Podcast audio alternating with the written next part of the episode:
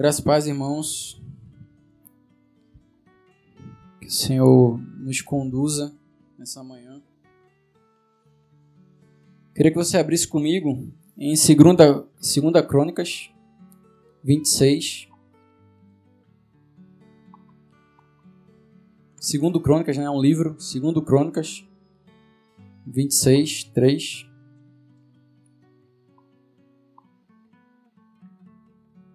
Amém? 26, 3.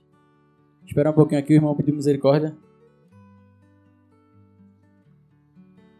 Amém, misericórdia. Diz assim, a partir do 3.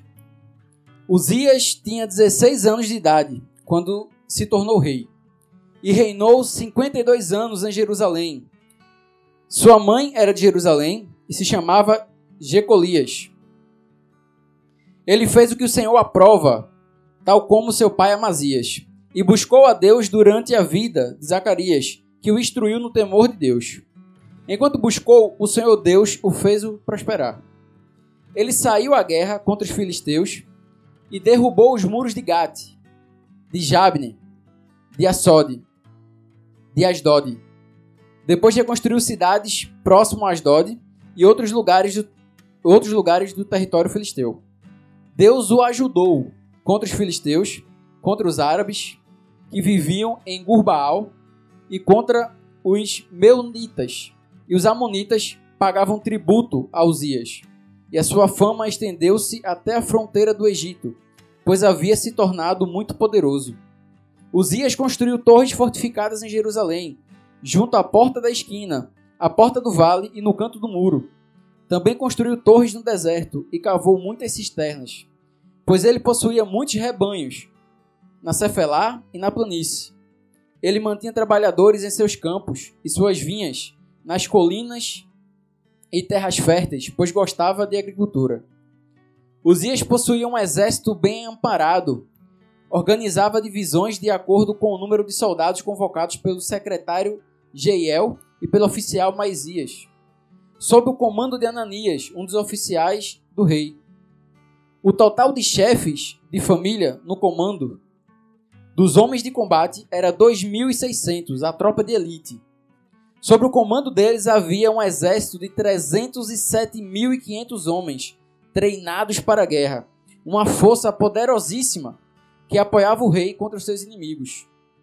Uzias providenciou escudos, lanças, capacetes couraças, arcos, atiradeiras de pedras para todo o exército. Em Jerusalém construiu máquinas projetadas por peritos para serem usadas nas torres e nas defesas das esquinas. Máquinas que atiravam flechas e grandes pedras. Ele foi extraordinariamente ajudado e assim tornou-se muito poderoso e sua fama se espalhou para longe. No 16. Entretanto, depois que Uzias se tornou poderoso, o seu orgulho provocou a sua queda. Ele foi infiel ao Senhor, o seu Deus. Entrou no templo do Senhor para queimar incenso no altar de incenso. Amém, queridos? Queria começar a ministração dessa manhã com essa leitura. E antes de tudo, queridos, assim como ao Senhor administrar meu coração essa palavra, demorou muito tempo para cair com graça por causa de uma religiosidade que havia em mim, de que eu já colocava em prática as coisas que a gente vivia hoje e foi demorando tempos e tempos o Senhor falando a mesma coisa e eu não conseguia cair com graça no meu coração. Essa palavra, até que o Senhor, em determinado momento, trouxe essa revelação. Então, com isso, eu queria que você hoje colocasse o seu coração como foi orado. Um coração com solo fértil, um coração aberto independente de tempo de evangelho, independente de tempo de, de caminhada ou é, como está sua vida com Deus. Eu queria que você se colocasse com o coração aberto, com aquela, aquele amor e aquela fome de um novo convertido, para aprender e receber mais do Senhor. Amém? Então, antes de a gente começar a falar sobre isso, eu queria dar uma recapitulada no que a gente tem visto nas últimas doutrinas. A gente tem visto nas, nas reuniões o propósito eterno de Deus, em que o propósito de, eterno de Deus é que Jesus seja o primeiro entre muitos irmãos. Isso dá uma ideia de família, onde nós nos apresentamos diante de Deus como filhos. E filhos dá uma ideia de família, que dá uma ideia de relacionamento, e relacionamento dá uma ideia de intimidade. O propósito eterno de Deus se resume a um relacionamento com Deus Pai, o seu Filho e o seu Espírito, juntos formando uma grande família. A gente também viu na doutrina que reino de Deus ele interfere na nossa vida com um novo pensar, uma nova maneira de falar, uma nova maneira de agir. Muda da gente no, no reino de Deus de tal forma que no reino de Deus os valores eles são trocados, são substituídos. No reino de Deus, diferente do mundo, não é o que você tem e nem o que você faz, mas sim quem você é que realmente importa. Mas Fábio, onde é que tem dizendo isso? Onde é que eu posso ver isso?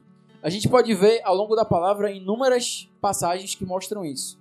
Mas a gente pode ver no Sermão do Monte, quando Jesus fala que felizes são aqueles, no Mateus 5:3, não precisa abrir. Vai falar que bem-aventurados humildes, porque receberão a terra por herança. Vai dizer também lá no no 5, versículo 3, bem-aventurados pobres de espírito, porque deles é o reino de, é o reino de Deus. Vai falar também em Mateus 5,7: Bem-aventurados os misericordiosos, pois obterão a misericórdia. Aqueles que são misericordiosos, aqueles que são humildes, aqueles que são pobres de espírito. Há uma promessa no reino de Deus, mais vale quem você é do que o que você tem ou o que você tem feito. Com isso, irmãos, a gente chega a algumas passagens também que mostra que somente ter não é suficiente no reino de Deus. Onde é que a gente vê isso? Na vida do jovem rico. Lá em, em Mateus 19, 16 a 30, a gente vê a passagem do jovem rico, que ele fala que ele estava praticando o que Jesus estava dizendo. Aí Jesus diz assim: Olha, vai, te falta uma coisa. Vai e vende tudo quanto você tem. Dá aos pobres e então me segue. E a palavra fala que ele se entristeceu virou as costas e foi triste, pois tinha muitas posses. Aquele jovem não estava disposto a abrir mão a tudo que ele possuía para poder seguir Jesus. Então, ter não tem a mesma relevância que ser no reino de Deus. E fazer? O fazer que eu falo, irmãos, não é, é eu sou discípulo, portanto amo, eu sou discípulo, portanto sirvo. Não é esse fazer. Mas é o fazer simplesmente por fazer orar por orar, servir por servir, fazer algo como os fariseus faziam. Eles oravam para serem vistos em praça pública orando. Eles jejuavam e maquiavam a face deles, deixavam o semblante abatido para que as pessoas vissem que eles estavam jejuando. E a palavra fala que eles já receberam a sua recompensa, o seu verdadeiro galardão. Porque eles queriam aparecer, eles realmente apareciam. Outro que a gente vê também é, os falsos discípulos.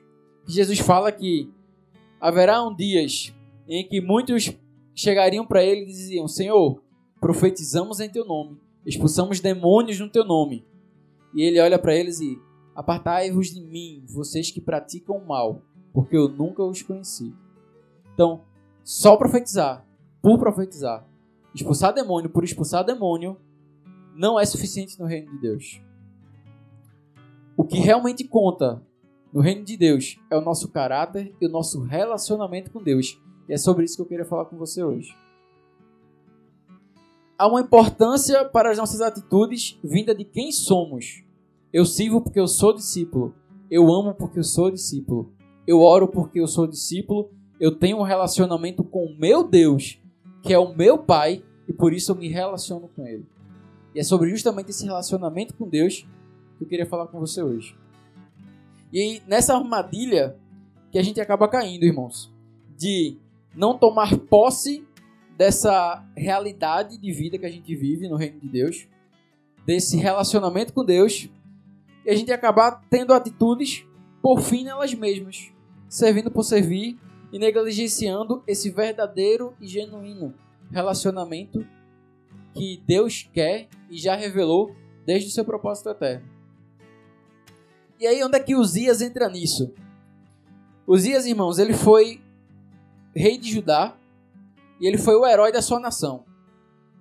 Ele entrou, ele pegou, ele foi instituído rei no seu reino, com a nação totalmente em colapso, uma, uma nação que estava é, um caos, estava desgastada, e ele, com o tempo, buscando o Senhor, o Senhor o abençoou, e a gente vai ver aqui que a palavra fala que Deus o ajudou, e ele foi transformando a nação de Judá numa potência da sua época, ao ponto que ele foi conquistando os povos à sua volta e ele fez com que o Egito, o Egito que era uma potência naquela época, ficasse recuado do portão de casa para dentro.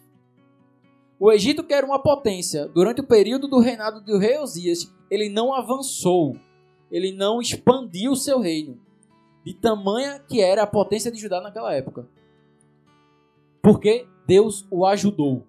E a palavra fala que, enquanto buscou a Deus, lá em 2 Crônicas 26, versículo 5, enquanto buscou a Deus, Deus o fez prosperar. E ele foi bem sucedido.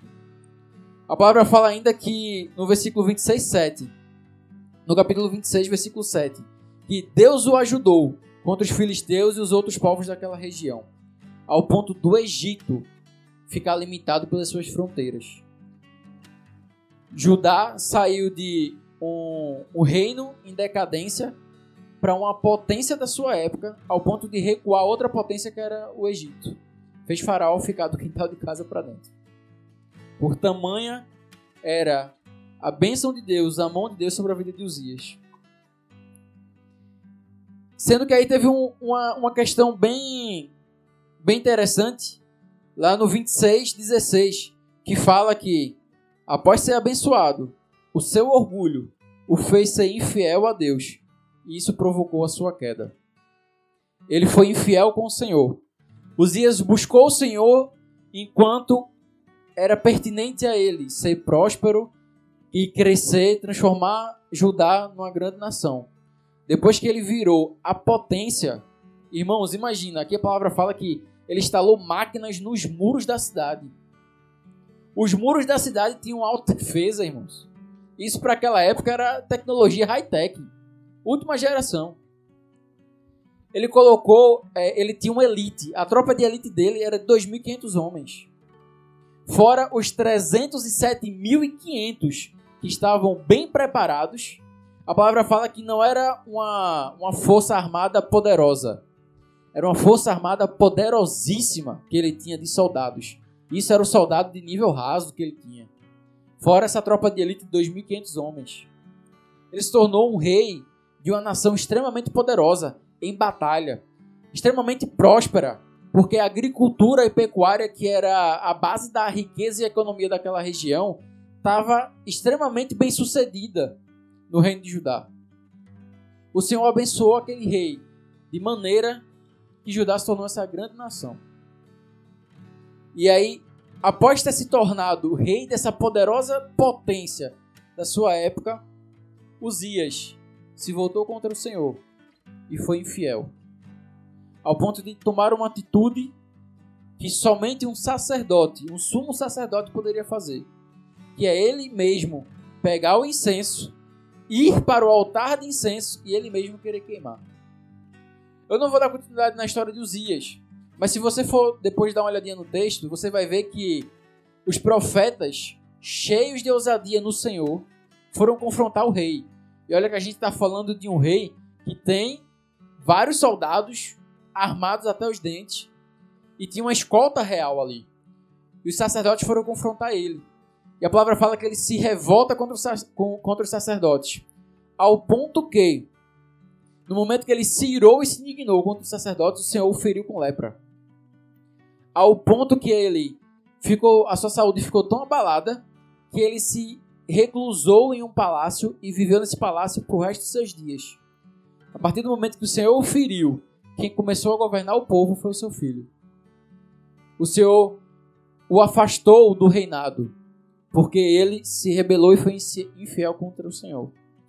Mas, Fábio, por que, é que a gente está falando sobre isso? Porque há uma necessidade, irmãos, de a gente viver uma verdadeira adoração para a glória de Deus. como lá em João 4:24 fala que Deus é espírito e necessita que seus adoradores o adorem em espírito e em verdade. O que é que isso quer dizer? Espírito. Deus é espírito e os adoradores e, é necess... e ele busca adoradores que o adorem em espírito. Olha o primeiro, olha um, um fato interessante do relacionamento com Deus. Que adorem em espírito. E Deus é espírito. Semelhança. Uma ideia de intimidade. Afinidade. Eu, me, eu busco a Deus em espírito, porque Deus é espírito. Eu me coloco à semelhança do Pai, para poder me relacionar com Ele, um a um. E por que em verdade? Porque outro fator crucial para um relacionamento em qualquer é, amplitude, seja relacionamento entre homem e mulher, relacionamento entre irmãos, relacionamento entre amigos, até relacionamento com Deus, é necessário viver em transparência, andar em verdade. É necessário que os seus adoradores o adorem em espírito e em verdade. O grande problema, irmãos, disso e o grande dificultador de vivermos essa vida de adoração em relacionamento com Deus é a falta de noção da realidade do reino de Deus. A gente é ensinado pelo mundo que a nossa vidinha é nascer, crescer, se reproduzir e morrer. O que é um ser vivo? Nasce, cresce, se reproduz e morre. Isso é a ideia de vida que o mundo nos está proposta. Aí a gente conhece Jesus, que apresenta um reino maravilhoso para a gente, nos faz uma nova criatura, muda a nossa vida e a gente continua vivendo como aqueles que nascem, crescem, se reproduzem e morrem. Eu deixo de viver, eu, eu continuo congregando, continuo andando no reino de Deus, mas eu não vivo esse reino na sua totalidade. É, é interessante que acreditar nessa vida que o mundo nos apresenta gera uma apatia. Porque se eu vivo a vida que o mundo me apresenta, eu não vivo o reino e não, e não vivo a realidade que Jesus me apresenta, mas sim eu vivo a realidade humana, que passa a ter mais valor que a vida no reino e meu relacionamento com Deus. Como, Fábio?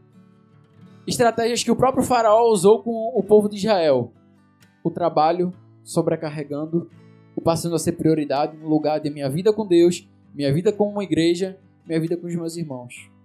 Meu relacionamento acabar virando um ídolo na minha vida em ser prioridade do que meu tempo com Deus, meu tempo com, com a igreja, meu tempo no serviço e meu tempo no reino. E por aí vai, irmãos.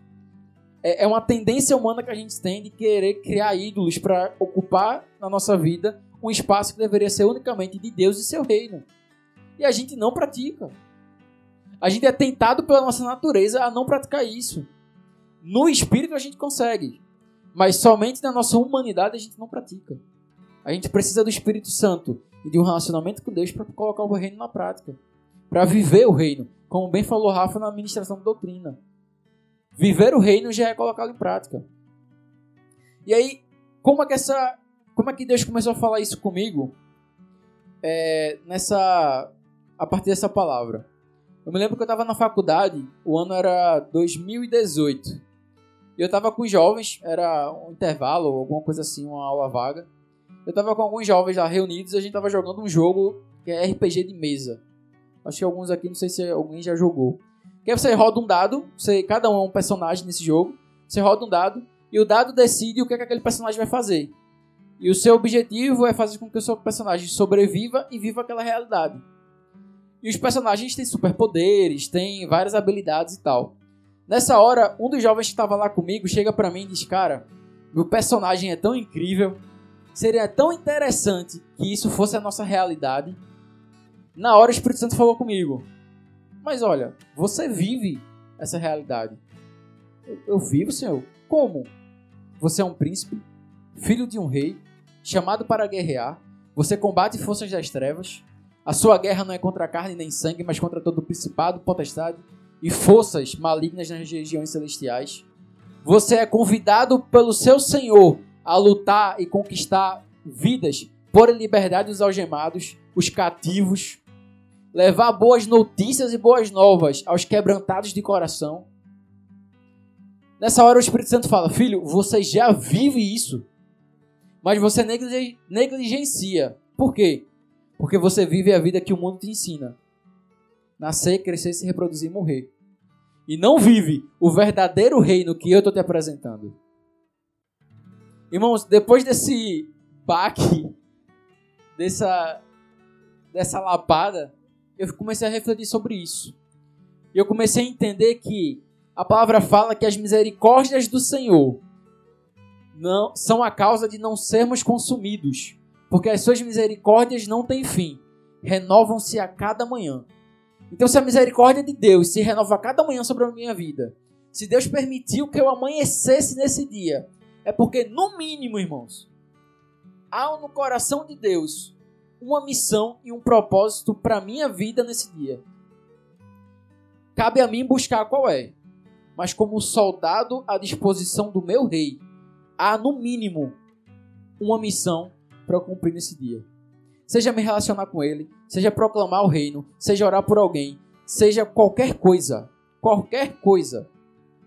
Mas há a necessidade da gente ter essa consciência de que vivemos um reino, que vivemos uma realidade de Deus em que o nosso Senhor, se Ele permite que, nossas que as misericórdias dele se renovem sobre nossa vida, ao a gente se acordar todo dia de manhã, há no mínimo um propósito e uma missão para aquele dia, para a gente poder cumprir no Senhor. Amém, queridos? Tá tranquilo de entender isso? Eu me lembro que perto do que isso aconteceu, perto desse, desse momento que o Senhor me deu essa palavra, é, tinha uma tinha, tinha uma, uma situação em que é, havia uma pessoa que estava afastada e por algum motivo o Senhor chegou para mim e disse: Olha, eu estava voltando do meu trabalho e o Senhor disse: Olha, não vai por esse caminho não, pega outro. Eu disse: Senhor, por esse caminho eu vou chegar em casa, estou cansado, eu vou. É, eu vou para casa, vou descansar. Não, pega outro caminho. E aí eu, tá, segui o caminho que o Senhor falou. Eu não vi essa pessoa há muito tempo, estava afastada do reino já. E aí, por eu ter pego esse caminho diferente, quando eu dobro ali a esquina, eu encontro com essa pessoa. E essa pessoa tava lá e tal, e aí eu tava, tava ali num, num, num barzinho, num, tal, e quando ela me viu, ela ficou toda constrangida. Eita, paz, tudo bom, tal, pá.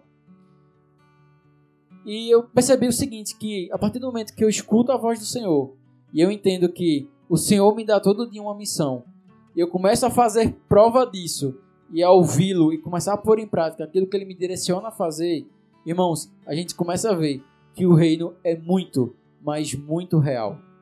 Ele passa a ser a nossa verdadeira realidade. Como aquela Laura Sogales canta, né? És a minha realidade. Aba, eu te pertenço. E é interessante, irmãos, que a gente vê isso no mundo. Em em, em vários momentos, né, a gente consegue ver nos filmes, a gente consegue ver nos livros. Eu tava perguntando pra Eric aqui agora, antes da gente começar. Eric, tu quer ser aqui super-herói? Ele, o Hulk. Eu quero ser o Homem-Aranha, o Batman. Por quê? O mundo, irmãos, ele anseia por viver essas histórias de aventura. Ele anseia por viver. Eu não sei vocês, mas eu, quando era criança e assistia, eu ficava imaginando, cara, como seria bom eu viver esse desenho aí. Como ele seria bom estar nesse seriado. Como é que ele é bom. Isso influencia, irmãos. Isso influencia. É, a gente assistindo até Crônicas de Nárnia. Quem nunca queria ter ido pra Nárnia pra ver? Conhecer o leão, conhecer lá Aslan. Enfrentar aquela guerra e defender. Irmãos, o mundo, ele vive, ele busca, ele sonha em viver uma realidade que nós já vivemos. O sonho de toda, de toda garota é ser princesa. Em Jesus, somos príncipes e princesas, filhos de um rei, soldados chamados para guerrear uma batalha espiritual contra forças das trevas, como bem o Senhor fala. E a gente deixa isso tudo alheio, irmão. E vive focado no nosso trabalho todo dia, no nosso relacionamento todo dia, na nossa casinha, perdendo tempo no Netflix. Há um tempo atrás até estava conversando com o irmão. Ele estava comentando comigo, ele disse, Fábio, é, essa semana eu estava assistindo é, uma série E na mesma hora, quando eu tava, liguei para assistir, quando eu dei o play, o Espírito Santo me constrangeu. Pô, você vai assistir a série e e hoje você ainda não parou para me dar um tempo? Relacionamento, irmãos. O desejo do Senhor é termos relacionamento com Ele. Relacionar. Amém, queridos? Então, independente do tempo de evangelho que eu tenho, ou o nível de relação que eu tenho com o Senhor, eu preciso viver e ter esse entendimento constantemente na minha vida. Por quê? Eu posso cair no comodismo a qualquer momento e achar que o que eu tenho ou que eu já alcancei é o suficiente. E aí, queridos, pode ter certeza, o coração e a busca pelo Senhor fica empedernido, fica duro. Por quê? Porque eu não tenho mais a mesma sede. Eu não vivo mais conforme o reino que me é apresentado. Eu deixo de viver aquilo que o Senhor está proposto para mim. E fico, ah, acordei, amém, Senhor, abençoe esse dia. Passo o dia. Na hora do almoço, Senhor, obrigado por esse alimento. Passo o dia. Final da tarde, começar a jantar ali, Senhor, obrigado por esse jantar. Final do dia, Senhor, obrigado pelo dia de hoje. Em tua presença, já dorme. Isso é qualidade com Deus? Não é, irmãos. Porque se Deus, a vontade no coração de Deus é que eu tenha um relacionamento com Ele, eu preciso me relacionar com o Senhor. E com isso tem tempo de qualidade, conversa, declarações, espontaneidade. Tudo que a gente precisa para poder manter um relacionamento saudável, seja com relacionamento, amigo, família, a gente também precisa manter isso com o Senhor. Sendo que com o Senhor não é igual com o ser humano. A gente vai ver isso já já. E o maior exemplo que a gente tem, irmãos, de relacionamento com Deus é com Jesus. A gente vê várias condutas em Jesus que faziam com que ele realmente fosse o grande homem que ele foi. Jesus orava, Jesus jejuava, Jesus se santificava, ele conhecia as Escrituras, conhecia o Pai e se relacionava com ele. Em vários momentos na palavra a gente vai ver que Jesus ele se ele se recolhia para poder orar e ter um tempo sozinho com Deus. Relacionamento. E aí, com isso, eu separei quatro pontos da manutenção e de um bom relacionamento com Deus. Para que a gente não caia no mesmo erro de Uzias, que é só buscar o Senhor e só buscar ter um relacionamento com Ele enquanto nos é oportuno, e não amá-lo por quem Ele é, não buscá-lo por quem Ele é, e não regar constantemente esse relacionamento com Ele.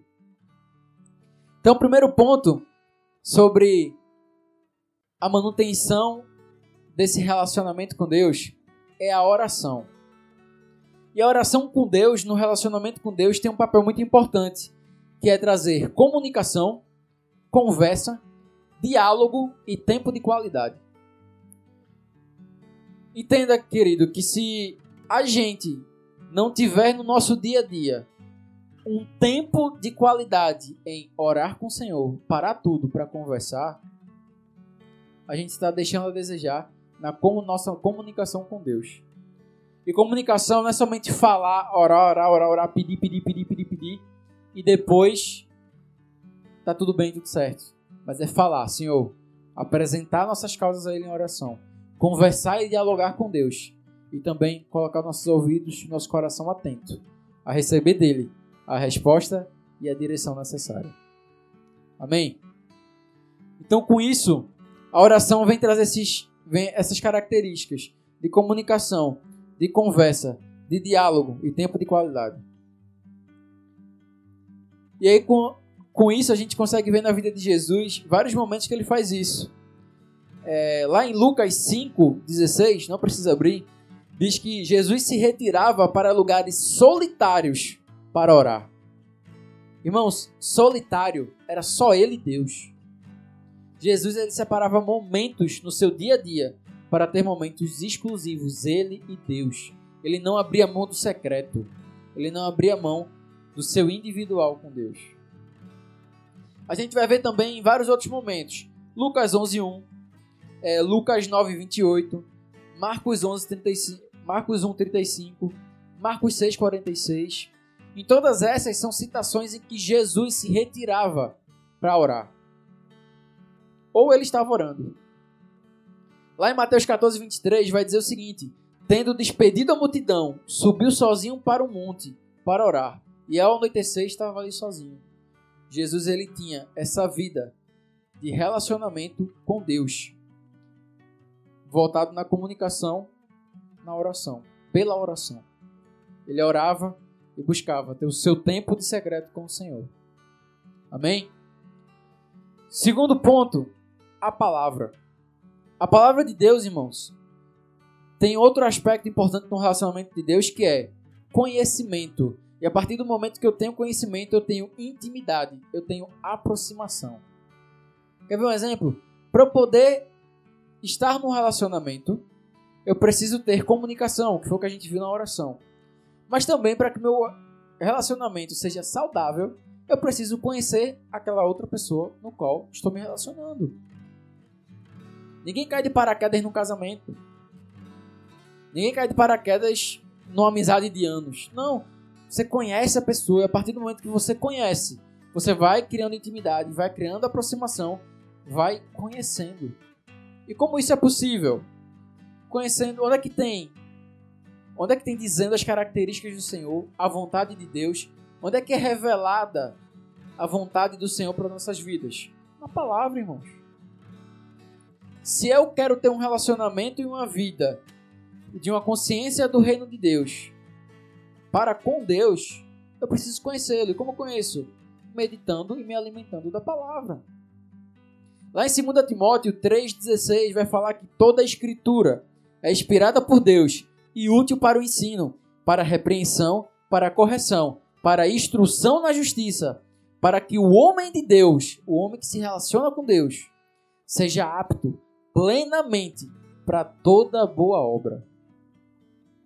Romanos 15:4 vai falar que pois tudo que está escrito, tudo que foi escrito no passado, foi escrito para nos ensinar, de forma que por meio da perseverança e do bom ânimo procedentes das escrituras, mantemos a nossa esperança. É pela palavra que a gente vai conhecendo ao Senhor, vai conhecendo os seus mandamentos, e assim a gente vai se aproximando do Pai, porque a gente vai aprendendo o que agrada a Ele, a gente vai aprendendo o que agrada o coração dele, a gente vai aprendendo o que as características de Deus, o que é que Ele espera de nós, e assim a gente vai crescendo na intimidade e na aproximação do nosso relacionamento com Deus. Amém? Queria que você abrisse comigo aqui em Salmos 119.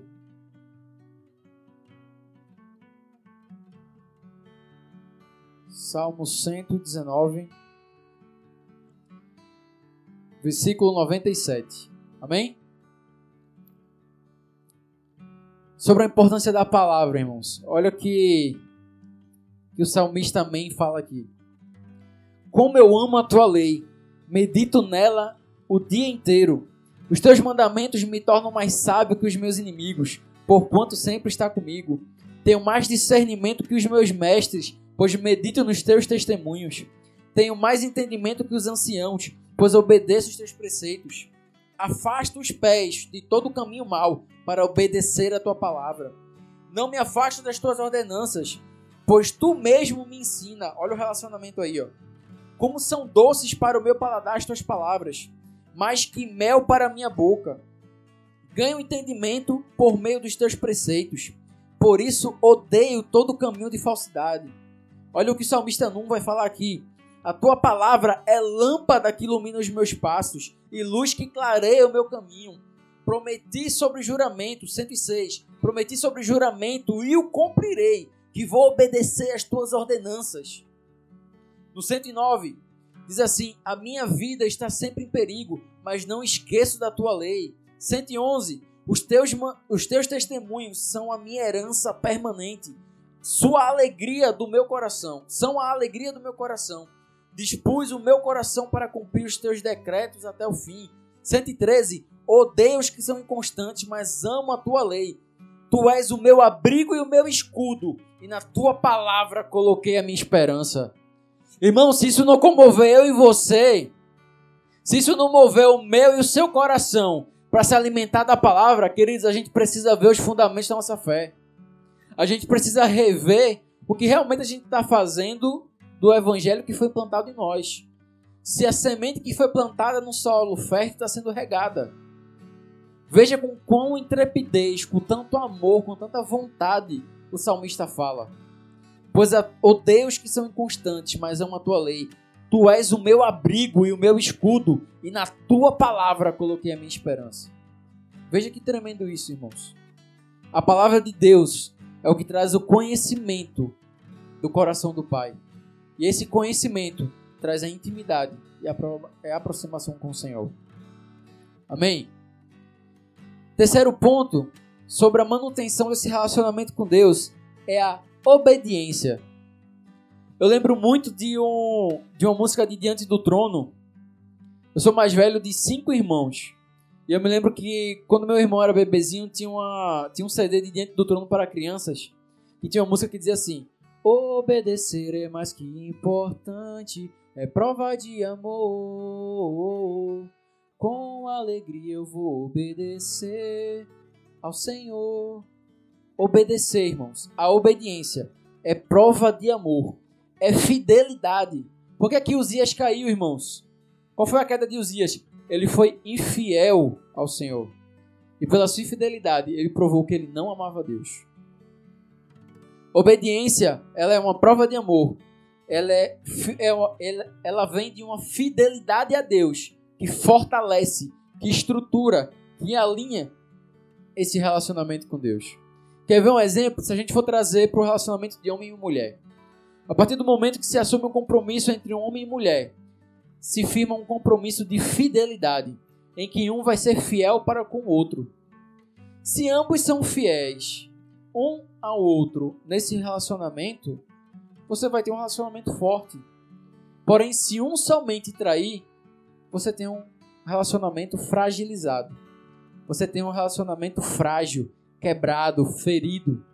Então, se eu demonstro prova de amor a Deus através da obediência, eu demonstro a minha fidelidade para com Deus e com isso o meu relacionamento com Ele se fortalece. Eu estruturo, eu firmo, eu deixo bem alicerçado meu, meu relacionamento com Deus através da obediência. Onde é que a gente vê isso, Fábio? 1 João 2,3 fala que sabemos que o conhecemos se obedecemos os seus mandamentos. João 15,10 fala que se vocês obedecerem aos meus mandamentos, permanecerão no meu amor, assim como tenho obedecido os mandamentos de meu Pai. Olha Jesus obedecendo. E em seu amor eu permaneço. O próprio Jesus falando isso, irmãos. João 14, 21 fala que aquele que tem os meus mandamentos e o guarda, esse é o que me ama. Mas não para por aí, porque ele fala que aquele que me ama será amado meu, pelo meu Pai. Correspondência. Aquele que me ama será amado. E eu também o amarei e me revelarei a ele. Reciprocidade, correspondência, fortalecimento do relacionamento com Deus. Essa estrutura desse relacionamento vem através da obediência. E o quarto ponto, irmãos, que eu queria mostrar para vocês é acerca do jejum. O jejum, ele ele traz nesse relacionamento com Deus a, o significado de consagração, santificação, separação. Através do jejum, você está dizendo a Deus que, Senhor, eu já sou próximo de Ti eu já estou perto de ti, mas eu não me contento somente com isso. Eu quero mais. Eu quero águas mais profundas. Eu quero conhecer novos fundamentos, novos, novos patamares, novo, nova, novos, novas proporções de um relacionamento contigo. O jejum ele traz essa, esse, essa, esse significado de busca, Deus, busca por Deus busca de um relacionamento com Ele, busca de mais do Senhor. Lá em, em. Eu não vou entrar na doutrina de jejum aqui, não, tá, irmãos? Só estou falando da importância do jejum para o fortalecimento desse, desse relacionamento com Deus. E aí ele vai falar que lá em Lucas 5,33, ele vai falar sobre é, aquele que tem um relacionamento com aquele que está jejuando, que vai no teu quarto, no teu quarto em secreto e, e jejue para que teu pai, que vem em secreto, escute as tuas, tuas orações e veja que, o que você está fazendo. Lá ele vai falar também que os fariseus eles jejuavam e abatiam a sua face para mostrar para todo mundo publicamente que eles estavam jejuando. E o jejum ele não tem uma finalidade para com meu irmão. Eu não jejuo é, para Diego. Eu não jejuo para, para Rafa. Eu jejuo para Deus. O jejum é algo característico e específico do meu relacionamento com Deus, em quem eu busco mais do Senhor.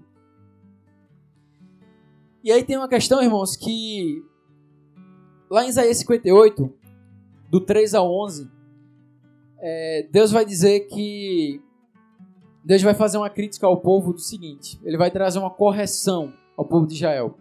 Porque o povo de Israel, apesar de estar fazendo jejum, ele fazia jejum por jejuar. Ele fazia o que a gente estava vendo no início da ministração, que é ter atitudes por atitudes. A atitude por finalidade em si mesmo. O povo de Israel, em Isaías 58, ele jejuava buscando a Deus e reclamava a Deus dizendo: Senhor, por que o Senhor não nos ouve? Mas aí Deus respondendo dizia: Olha, vocês dizem e se questionam por que, que eu, não, eu escuto as orações de vocês e não estou vendo o jejum de vocês. Mas vocês, enquanto jejuam, vocês oprimem os seus servos, vocês não dão de comer aos famintos, vocês não dão de vestir aqueles que estão, que estão passando frio. Vocês jejuam me buscando, mas negligenciam todos os outros meus mandamentos. Como é que vocês querem jejuar a mim se vocês negligenciam todos os outros meus mandamentos? E aí a gente entra nessa, nessa questão. O jejum ele tem esse papel de trazer mais de Deus para o relacionamento, trazer mais, um, algo mais profundo para o relacionamento com Deus.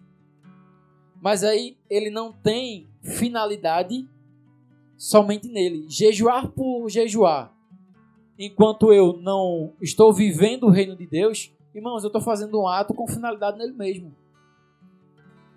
Mas, porém, se eu busco a Deus, se eu estou buscando viver o reino de Deus, e eu jejum buscando ao Senhor, aí sim, queridos, esse, esse jejum agrada ao Senhor. Porque eu vou estar tá socorrendo os aflitos, vou estar vivendo na justiça, vivendo na verdade, buscando o Senhor como realmente o agrada. E aí sim, o meu jejum, eu consigo buscar mais em um relacionamento profundo com o Senhor. Amém, queridos? Tá dando para entender? E aí, irmãos, orar por orar, ler por ler, simplesmente não adianta.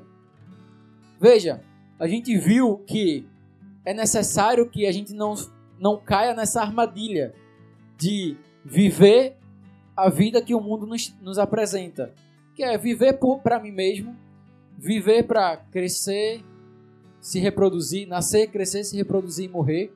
Não é isso, mas sim tomar posse do reino que me foi proposto, tomar posse da minha identidade como filho, da minha identidade como servo de Deus, da minha identidade como soldado a serviço do meu bom general.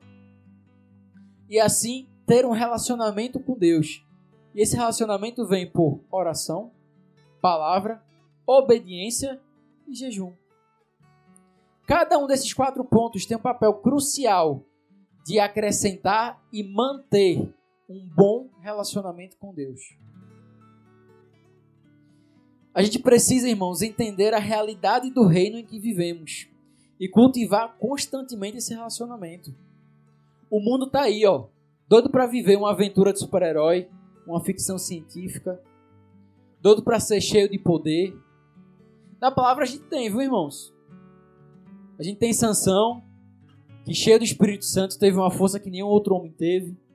A gente teve Felipe, que foi transportado de um canto para outro, foi transladado de um canto para outro. Teve Moisés, né, cheio do Espírito pelo Senhor, abriu o mar. Queridos, o mundo anseia viver o que está disposto para nós e a gente não toma posse disso para viver na sua total liberdade, no seu total, no seu total desfrutar disso. Sabe o que, o, é, o que às vezes isso, isso mostra, irmãos? É a gente como filho tá na casa do nosso pai, mas não ter, não, não, não querer ter nem acesso à geladeira. Quando eu chego na casa da minha mãe, eu vou lá, abro a geladeira, abro o pacote de biscoito que tá fechado, tem lá um alguma coisa ali, alguma coisa ali congelada, eu vou lá, esquento e como. Porque o filho tem liberdade. O filho tem liberdade de fazer isso, irmãos. E aí, a partir do momento que eu não tenho essa realidade do reino sobre a minha vida e eu não vivo a dimensão que esse reino está proposta para mim, eu sou como um filho que estou dentro da casa dos meus pais, mas eu não como, não desfruto da geladeira, não desfruto da boa cama, não desfruto do, do ambiente familiar que me está proposto. É, o liber, a gente acaba vivendo como?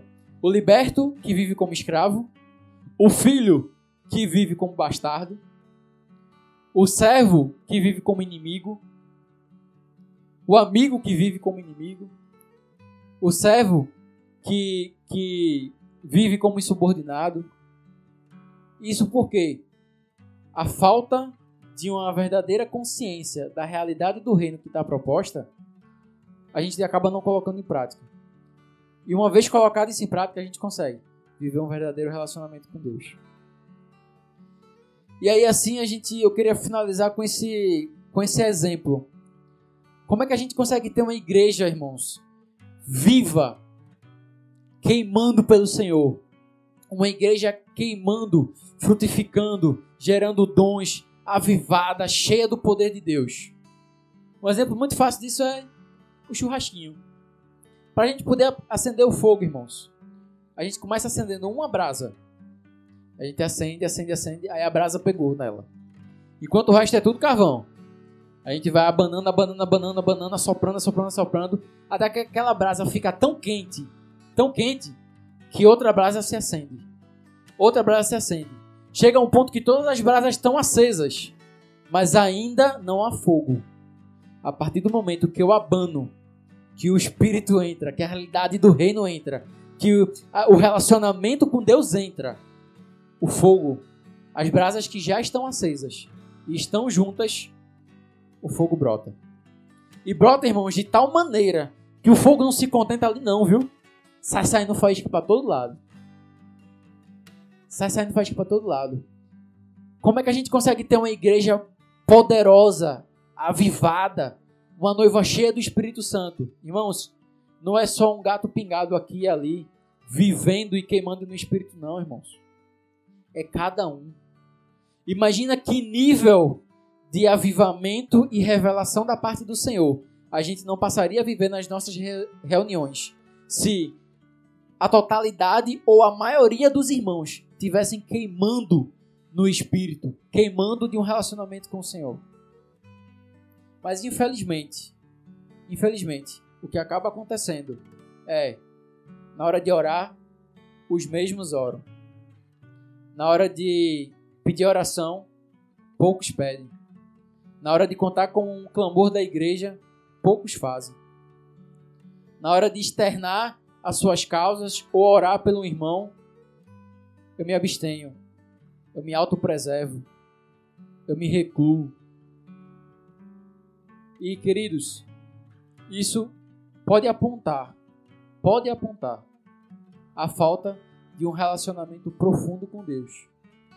Mas uma coisa é certa: quando cada brasinha dentro dessa fogueira, que é a igreja de Deus, tiver incandescente ao fluir e ao soprar do Espírito Santo, queridos, é certo, o fogo brota. E não brota somente na, na fogueira, que é a igreja. Brota e sai faísca para tudo que é canto. Porque o ambiente e a localidade à sua volta não consegue ser a mesma quando a sua igreja vive o reino de Deus na sua plenitude. Você pode até ver várias histórias de vários avivamentos ao longo da história da igreja. Nenhuma cidade, irmãos, foi a mesma. Até em Atos, Jerusalém nunca foi a mesma depois do avivamento lá de Atos 2. Depois do dia de Pentecostes, nunca mais foi a mesma. A igreja se instituiu ali, começou ali e está até aqui hoje. Hoje somos frutos de uma obra que começou lá atrás, em Atos 2.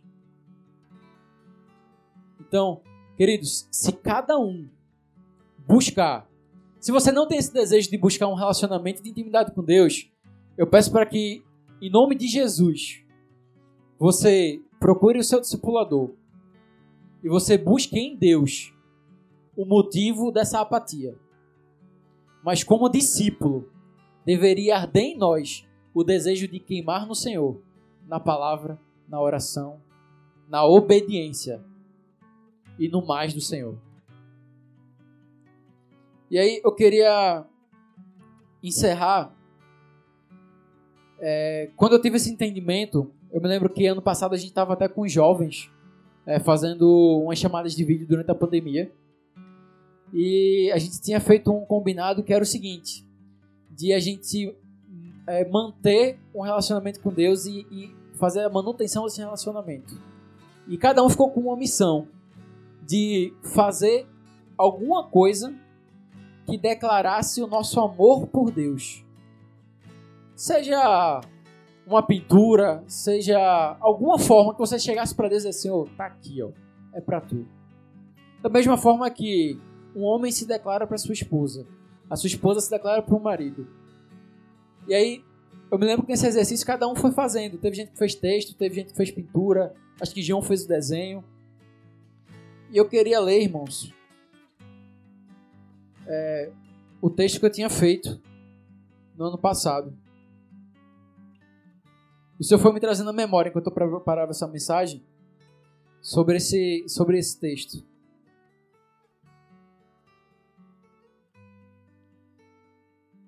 Diz assim: Ser filho de quem sou.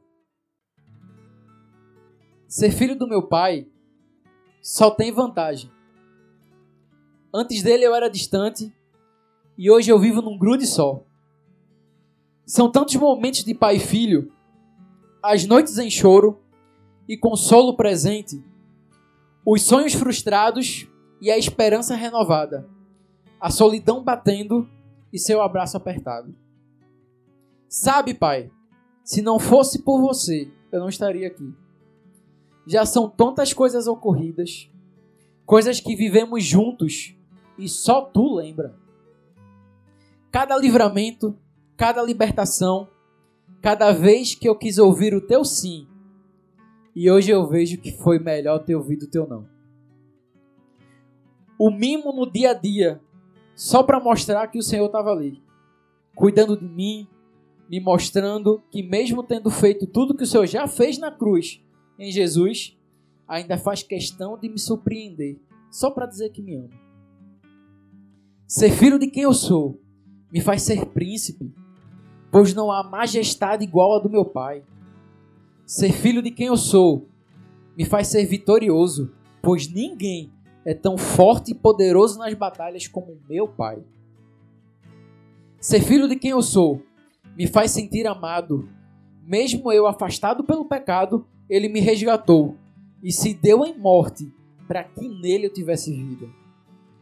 Ser filho de quem eu sou é ter um pai amoroso, conselheiro, consolador, grande, rei, invencível, carinhoso, perdoador, um pai enorme que é tudo. E mesmo assim, faz questão de se caber dentro de mim. Meu pai o meu incrível Pai. Meu Deus. Queridos, quando eu comecei a ter o um entendimento do relacionamento com Deus, não é somente orar por orar, não é somente ler por ler, não é ler e pegar no sono, mas é ter tempo de qualidade. É saber o que Deus quer e pensa ao meu respeito, compartilhar com Ele as minhas aflições, ouvir dele o que Ele quer para mim naquele dia. Esse relacionamento, esse convívio, isso é vida com Deus, isso é relacionamento com Deus. E não viver, queridos, nessa vidinha que o mundo nos propõe. Então, em nome de Jesus, se hoje, com essa palavra, eu conseguir colocar pelo menos uma inquietação no teu coração, para, independente do nível de relacionamento com Deus que você esteja, você sair daqui incomodado, inquieto por buscar mais do Senhor, já valeu a pena ele ter permitido que eu amanhecesse com vida. Se hoje você sair daqui com esse entendimento de, cara, eu preciso aprimorar e buscar em conhecer e crescer no meu relacionamento com Deus, já valeu a pena a misericórdia dele ter me alcançado. Amém, irmãos? Então, esse, essa foi a palavra que o Senhor trouxe ao meu coração. Que a gente possa queimar, irmãos. Queimar, queimar em oração, queimar em, na palavra, buscando através de jejum, buscando através da santificação, através da obediência. Assim, se cada brasinha tiver incandescente, bem aquecida, você vai ver como a igreja de Deus, como as reuniões, como o ambiente que a gente se reúne, não vai ser cheio do Espírito e não vai mudar. A atmosfera de adoração vai ser outra. O ambiente, a consagração, a santidade vai ser outra. Amém, queridos o Senhor possa abençoar a nossa vida e fazer com que essa palavra caia em terreno fértil e venha brotar e germinar, dando a 30, 60 e 100 por um. Amém?